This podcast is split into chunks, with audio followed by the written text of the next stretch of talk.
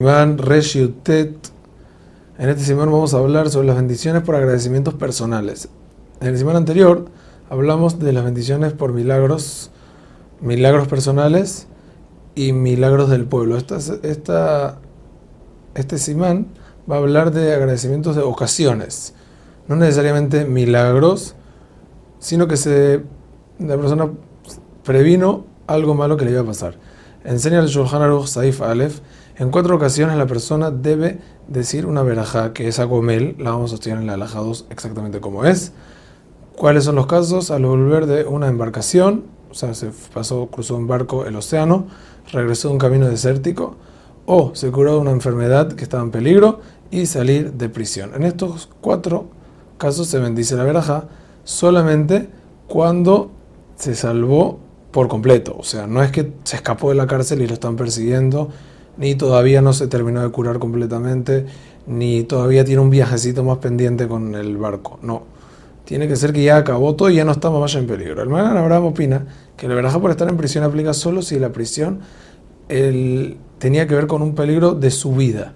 O sea, o por lo que estaba acusado, que lo iban a matar, o que la prisión era en un lugar muy peligroso con personas delincuentes muy, muy peligrosos. Pero si no era un lugar de peligro y era un tema de plata y estuvo simplemente encerrado, entonces no tiene que decir a comer. Así opina el Magen Abraham. Una persona que pasó por estas cuatro cosas a la vez, dice una sola vez, verajada comer. Un dato importante que trae el un niño no bendice por estas ocasiones. Ahora, las mujeres, esta verajada tenemos que saber que se dice frente a 10 personas. Y muchos pues dicen que no es recato que la persona eh, que la mujer esté frente a 10 personas y por eso dijeron que la mujer no la diga. Sin embargo, el Mishnah Berurah trae que es mejor que bendiga frente a 10 y así dictamina el Benishai. Pero del Mishnah Berurah suena que afilo frente a 10 mujeres. Nosotros no hacemos así a la jalemase, tiene que ser 10 personas varones mayores de edad. Una persona que salió de, paseo en bote y por más de una hora y 15, o sea, por más de, por más de 72 minutos, que es el el, tiempo que es en lo que uno se llama que se fue a un lugar, entonces si desde donde estaba no veía la ciudad, al regresar debe ir a Gomel, así dice la lección. Sin embargo, Rosh Mazalman o Yerbach dice que cuando uno sale así cerca de la ciudad, se considera que sigue estando en un lugar donde no corre peligro y no se bendice. En lo que te sigue por Safek no bendeciríamos. Una persona que le ocurrió un peligro nadando en la playa, un remolino o algo así peligroso, que se vio en peligro de vida, bendice a Gomel con Shemu Malhut, perfecto.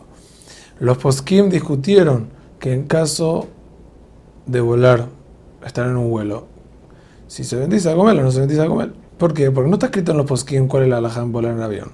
Entonces, Rabobadia compara volar en avión como ir en camino, en camino desértico. Y si es más de 72 minutos, se viaja en avión. Y el Lección lo compara a un lugar donde pueden haber ladrones o secuestros y cosas peligrosas y que por eso va a bendecir. Pero según el Lección, si era un avión privado, que ahí no hay peligro de que alguien te robe o algo así, que ahí no debe bendecir. Igualmente hoy en día el mundo acostumbrado a bendecir siempre cuando se vuelve de viaje. Hazak Baruch.